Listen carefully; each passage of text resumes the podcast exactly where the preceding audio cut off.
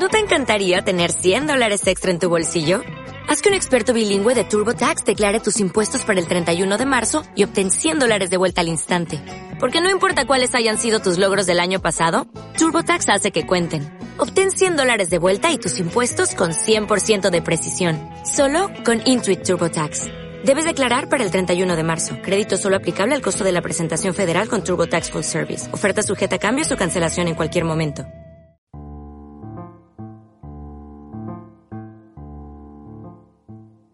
Si te gusta la historia, llegaste al lugar indicado. Bienvenido a Historias al Vapor. Sé pasajero de este tren y descubre en cada estación nuevas historias que estamos seguros te fascinarán. Abróchate el cinturón, que iremos a todo vapor.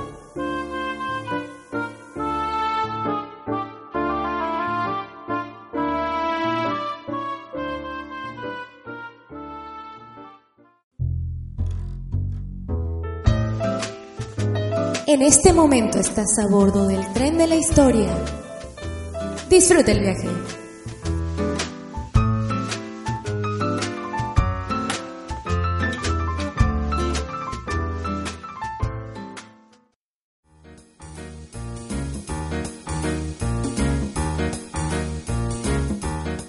Hacemos una parada en la estación donde nos encontraremos con los hacendados y los peones. Entraremos a conocer las haciendas yucatecas que fueron una gran parte de la economía de la península de Yucatán.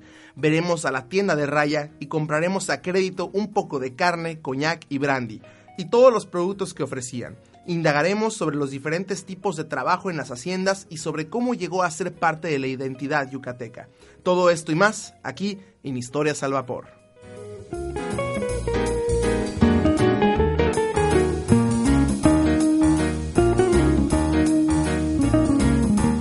Amigos, ¿cómo están? Bienvenidos. Mi nombre es Pablo Pasarelli. El día de hoy estoy muy encantado de estar aquí con ustedes en un nuevo capítulo de Historias al Vapor.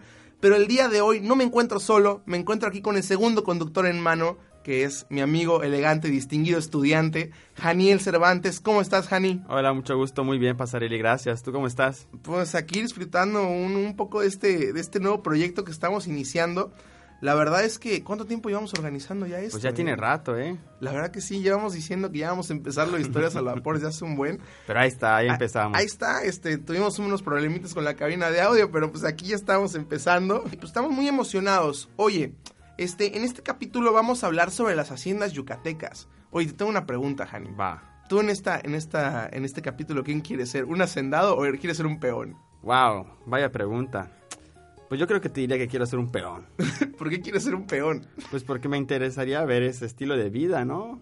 Tal vez sería interesante en cierto punto de vista. Este, Pero bueno, yo creo que a lo mejor si no saben bien qué hace un peón, ahorita lo vamos a indagar un poco más. Yo, a mí me gustaría ser un hacendado, ¿eh? Wow. Yo sí quisiera ser acá un hacendado con mi super residencia, este, teniendo todo un banquete para comer. Pero bueno, ya indagaremos sobre lo que es un hacendado. Pero bueno, vamos a empezar con la primera pregunta. Este, ¿qué son las haciendas? Las haciendas, ¿qué son? Es un, es un concepto rebuscado, ¿no, Hani? Porque en el momento en el que los profesores nos preguntan, bueno, ok, ¿qué es una hacienda? Como que todos dicen, ah, pues, pues una hacienda, pues es una hacienda, ¿no? O sea, como que tienes muy grabada la imagen en la mente de la hacienda, que en el momento en el que te preguntan el concepto, no sabes ni qué es. Sí, sí, sí, suele pasar, uno no sabe qué decir. Una hacienda ah, se traba ya. Exactamente, ¿qué es una hacienda? Pues bueno, yo interpreto una hacienda como pues un, un- un pequeño universo, una comunidad, una sociedad agrupada, la cual pues eh, va a estar ligada por lazos de producción principalmente y que va a compartir múltiples características en todo su entorno social. Claro, en, en sí lo que es una hacienda, pues vamos, simplemente en el concepto sería, es un centro de trabajo agropecuario. O sea, ese es la- el, el- el simple concepto de hacienda. Así es. Pero a ver, ya que ya entendemos sobre, eso es el concepto de hacienda, pues en todo México, porque en todo México hubo haciendas. Pero ya si vamos a entender más el concepto de hacienda yucateca, tienen que saber ustedes los pasajeros que la hacienda yucateca pues fue, fue parte de la economía en, todo, en todo Yucatán este, durante mucho tiempo, desde la colonia hasta el presente.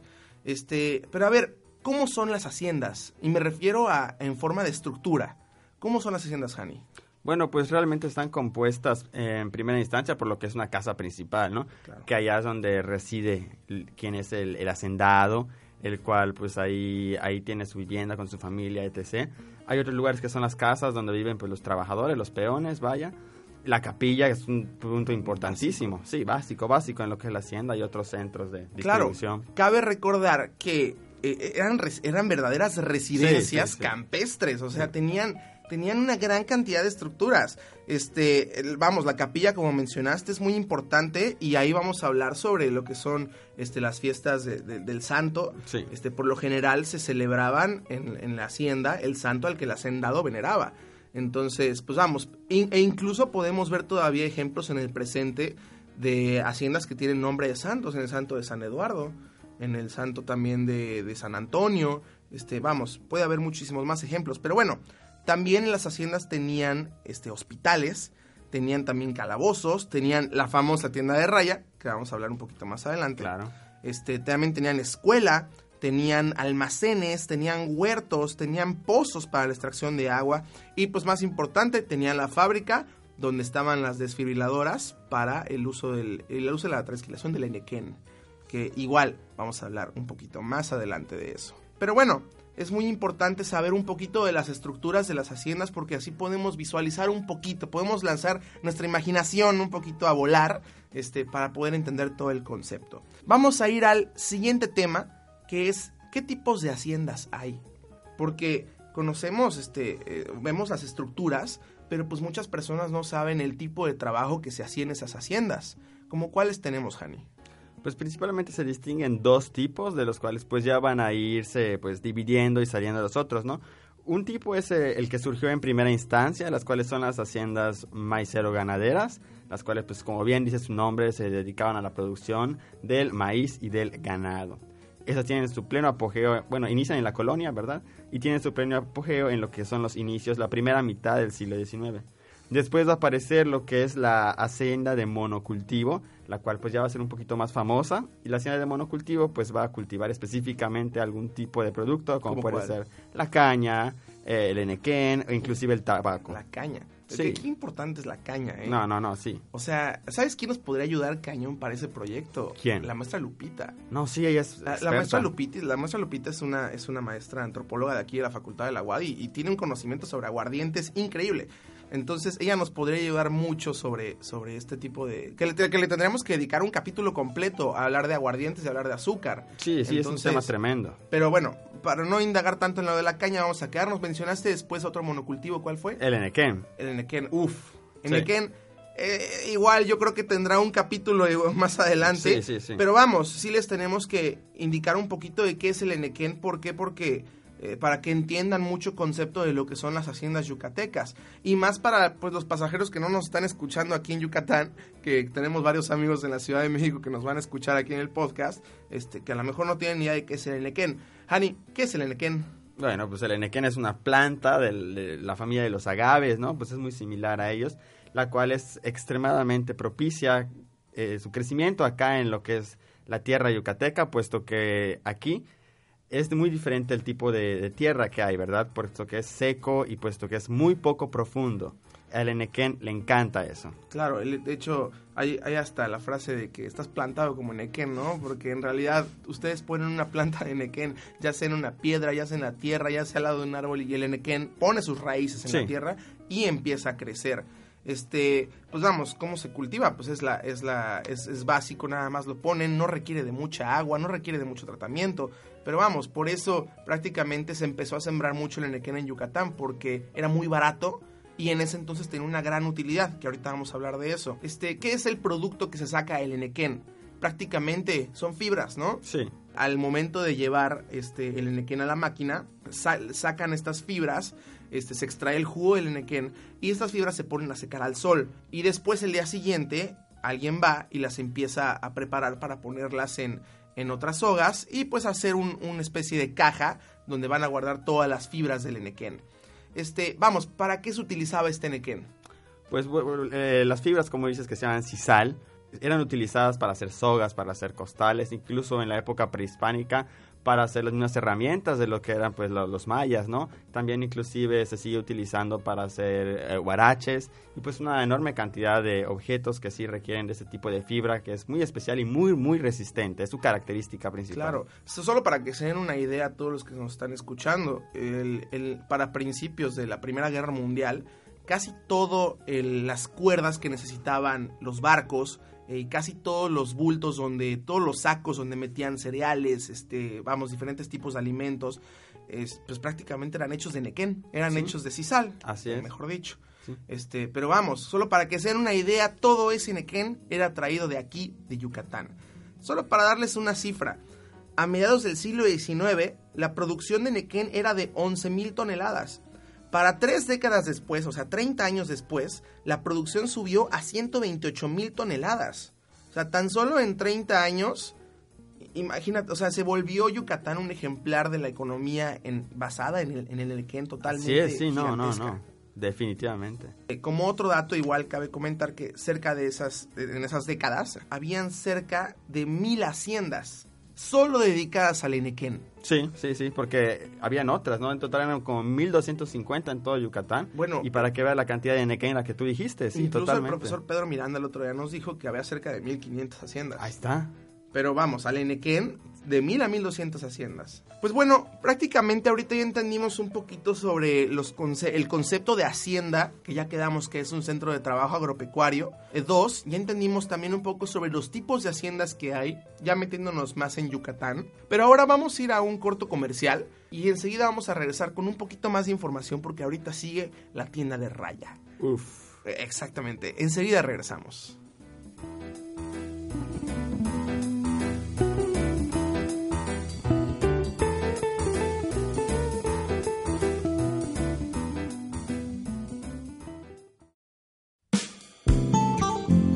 ¿Te gusta Historias al Vapor? Recuerda que puedes seguirnos en nuestras plataformas como Evox, Facebook y YouTube.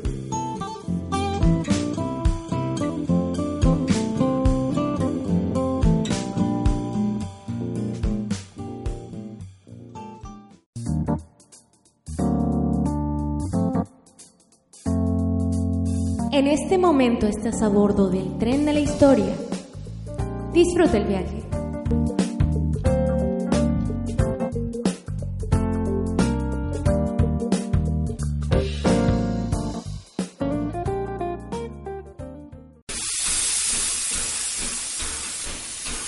Estamos de vuelta.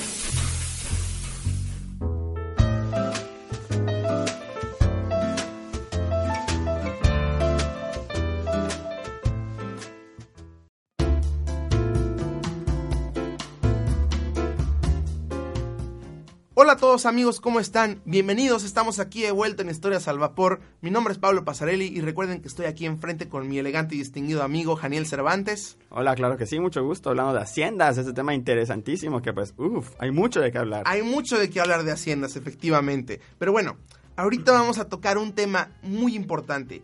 ¿Qué fue la tienda de raya? Y, y vamos a iniciar con las preguntas. ¿Qué es tienda de raya y por qué se llama así? ¿Qué es la tienda de raya, Jani? La tienda de raya, pues bueno, es, es como un centro de, de distribución de alimentos y de objetos que se les vendían a lo que eran los peones en las haciendas. Y allá básicamente era un tipo de endeudamiento increíble. Ahorita vamos a hablar de eso. Claro.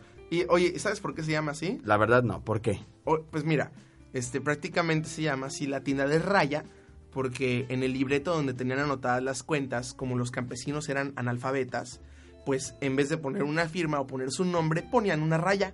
Entonces, ahí en el libro de cuentas, pues vamos, se veían puras rayas en la parte de las firmas. Entonces, de ahí ya llegó el nombre de, de tienda de raya. Ahí está. Oye, pero mira, antes de llegar ya a, a explicar un poquito de la tienda de raya, que ya dimos el concepto y ya dimos por qué se llama así, este, sí quiero platicar un poquito antes sobre la situación del peón.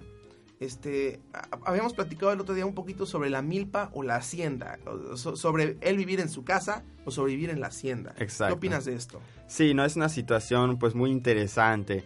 Porque justamente por eso decía yo que me gustaría ser peón al principio. Porque fíjate que era una época un poco difícil cuando empieza a surgir todo esto de las haciendas de monocultivo a mediados del 19.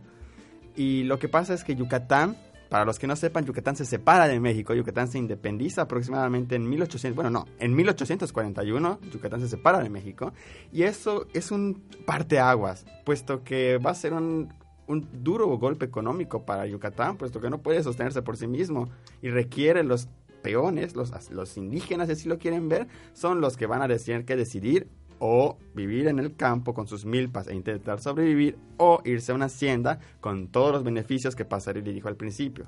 Claro, este, después de la independencia, pues prácticamente el campesino o el indígena tenía la decisión de trabajar en, en la milpa, en su casa, o trabajar en la hacienda.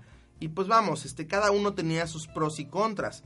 En, en, caso hablando de, de, de, tener en su, de estar en su casa, trabajar su milpa, pues tenían la, la opción de, de tener su propio control, tenían la opción de tener su propia autonomía, pero pues estaban expuestos a pagar impuestos, a, a, vivir con las sequías, a trabajar su propia planta, y pues vamos, es un poquito más complicado. Y por el otro lado, en las haciendas, pues en las haciendas había una cantidad de ventajas increíbles este, les daban, les daban territorio, les daban, su, les daban su pedazo de tierra, les dejaban tener su pequeño ganado, este, tenían acceso a la tienda de raya, a las escuelas, a los hospitales, educación, etcétera, etcétera. Entonces, pues vamos, unos puntos más importantes igual era que no pagaban impuestos. Cuando venían los, las levas, las famosas levas, que son los levantamientos de soldados, este, pues igual quedaban exentos de estar en levas. Y pues vamos, este, el, peón tenía muchos recursos para poder quedarse dentro de las haciendas. Así es, justamente, y por eso es una decisión que realmente muchísimos tomaron en favor a las haciendas y se fueron por allá. Claro, eh, aparte tenemos que hablar de que pertenecer a una hacienda pues te daba más actualización, te de dejaba pertenecer más al, al, al peón en, en pues lo que platicábamos ahorita, tener más educación, tener más acceso a más facilidades, más comodidades. Totalmente. Esto lo platicamos como para que, para que puedan ver todo el entorno que hay detrás de los, de los peones. ¿Qué productos ofrecía la tienda de Raya?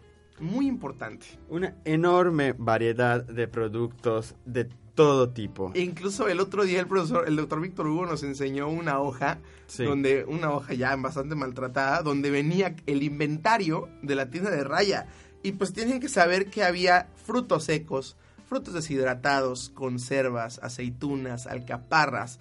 En la sección de carnes tenemos pescado, tenemos cerdo, res, obviamente conservados en agua con sal o deshidratados porque era el método de conservación. Obviamente productos de canasta básica y no puede faltar el alcohol. Así es. Tenían aguardiente, naturalmente de caña, tenían brandy, tenían ron, coñac, tenían tanta variedad. Obviamente, pues, pues para tener al, al, al campesino totalmente endeudado totalmente. Este, con todo lo que les ofrecían. Tienen que saber que para el hacendado ofrecerle esto a los campesinos era totalmente barato.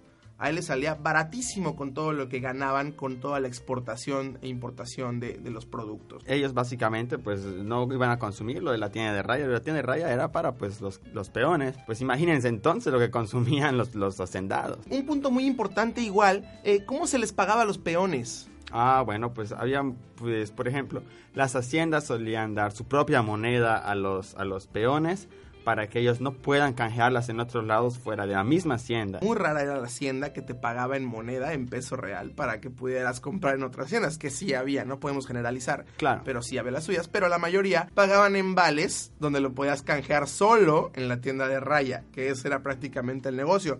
Y obviamente no vamos a generalizar, porque a lo mejor este inventario que le pasamos es de un tipo de hacienda que está en el norte de Yucatán. No todas las haciendas tenían este inventario en la tienda de raya en realidad, pues vamos, había unas haciendas que no ganan, no tenían el mismo ingreso y pues no ofrecían esta cantidad de productos en su tienda de raya. Este es un ejemplo de una hacienda que nos encontramos. Pero bueno, situación de la explotación en la hacienda. Este, y también a platicar sobre situaciones negativas, porque platicamos también de, de todos, los, todos los beneficios que trae la hacienda, este, pero dejamos a un lado todo lo negativo que también trae la hacienda. Vamos a, vamos a platicar un poquito sobre esto. Sí, sí, porque realmente no todo es color de rosa en la hacienda. Claro. La, hay situaciones interesantes, por ejemplo, la cuestión de los salarios. Eh, como ya dijimos, es una moneda interna de las haciendas y no eran los grandes salarios. Te limitaban a estar en la hacienda. Sí, totalmente. Las libertades eran muy restringidas. Hay un ejemplo, por ejemplo, de que a los peones los levantaban muy, muy, muy temprano, aproximadamente 3, 4 de la mañana, para hacer tareas antes de su jornada laboral. Claro. ¿okay? Y eso no se les pagaba Sin embargo, el patrón les daba por buena fe su desayuno, ¿saben qué era? Una tostada y de beber era café o aguardiente. Sí, o sea, y, y prácticamente una vez que entrabas tú a la hacienda, le vendías tu alma al hacendado. Sí.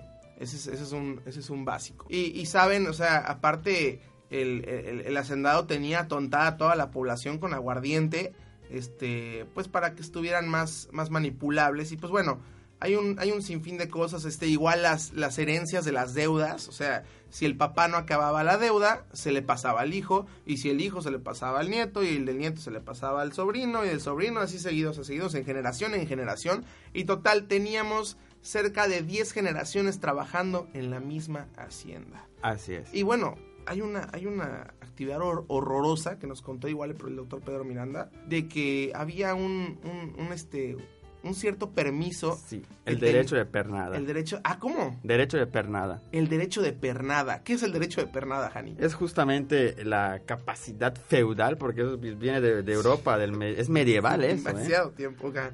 Y eso consiste en que pues el hacendado tiene la capacidad o la facultad de que cuando sus peones se vayan a casar, por así es, del que mantenga relaciones sexuales con las casi esposas de los peones. O sea, como, a ver, entonces, si yo me iba, bueno, yo siendo un peón, me voy a casar con mi futura, con mi futura esposa. Ajá. Este, y el hacendado tenía derecho de, de tener relaciones sexuales con ella primero que yo. Así es. No, es que este es el tipo de situaciones que les digo que... Y digo, esta es una de muchas. Sí, no. Hay muchas... Repite el nombre, ¿cómo se dice? Derecho de pernada. Derecho de pernada. Pues bueno, ese, esa es una de las situaciones que pasaban. Pero bueno, eh, vamos a ir a un corte comercial. Enseguida regresamos con más historias a la por y más con esta plática que estamos teniendo sobre las haciendas yucatecas. Ahorita nos vemos.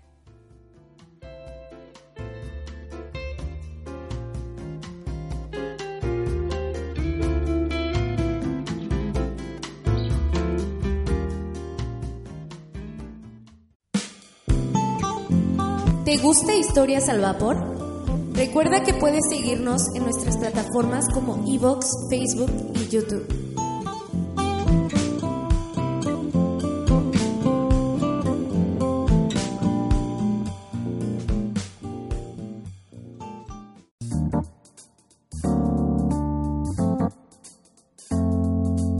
En este momento estás a bordo del tren de la historia. Disfruta el viaje.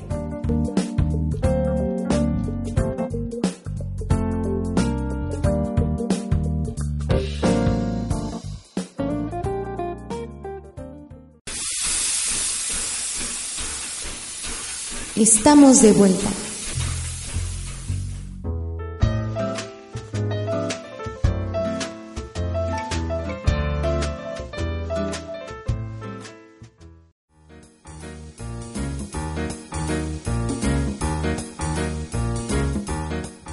Muy buenas tardes a todos amigos, ¿cómo están? Estamos aquí de regreso en Historias a la Por con la charla sobre las haciendas yucatecas. Recuerden que yo soy Pablo Pasarelli y está aquí enfrente de nosotros nuestro amigo Janiel. Este, vamos a platicar ya sobre qué ocasionó la caída de las haciendas.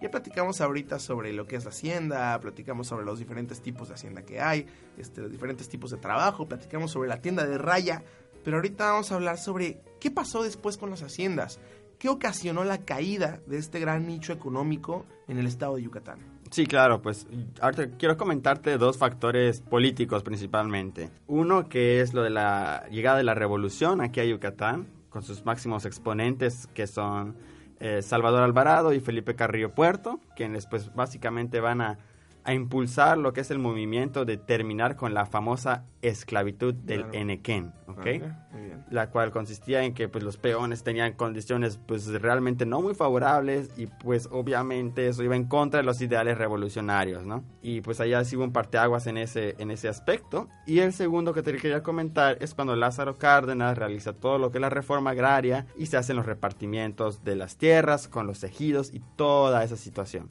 claro, el, el cardenismo este, fue una parte muy importante en todo el repartimiento de tierras. E igual siento que fue un, un parteaguas muy grande en, en, lo que es la calle de las Haciendas. Oye, pero sabes, yo, yo tengo una, una que investigué, un punto muy bueno.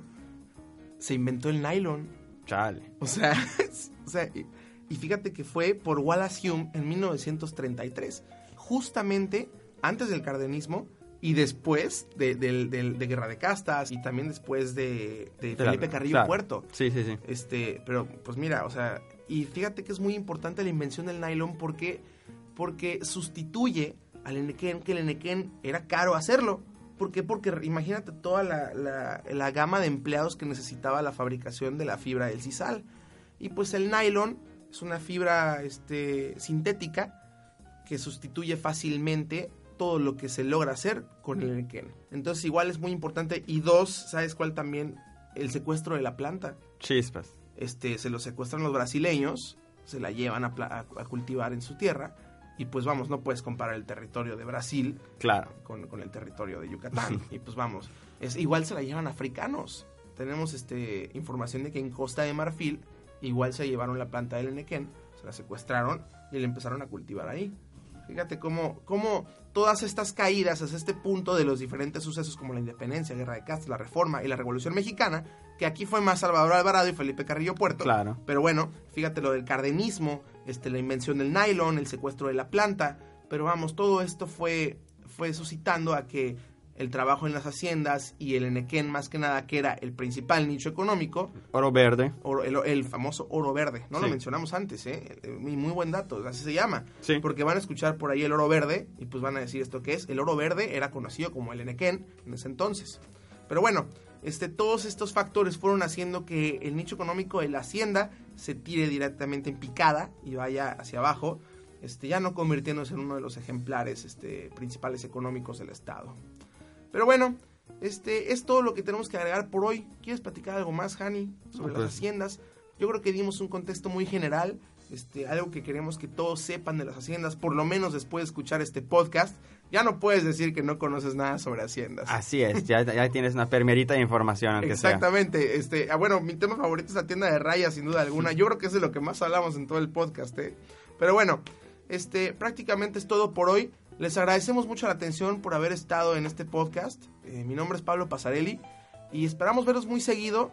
En realidad estamos empezando este proyecto que nos está gustando mucho y lo estamos empezando aquí en la Facultad de Ciencias Antropológicas de la UADI y pues próximamente vamos a, a- a ir más adelante y pues esperemos que nos escuchen con nuestro siguiente tema que va a ser una sorpresa que el compañero Janiel nos va a tener preparado y vamos a desarrollarlo pronto. Bueno, por mi parte es todo. Por mi parte igual, mucho gusto para todos. Soy Janiel Cervantes y les agradezco que nos hayan escuchado el día de hoy. Muchas gracias, mi nombre es Pablo Pasarelli y nos estamos viendo muy pronto. Adiós. Hasta luego.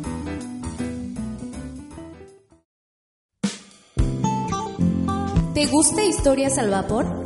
Recuerda que puedes seguirnos en nuestras plataformas como Evox, Facebook y YouTube.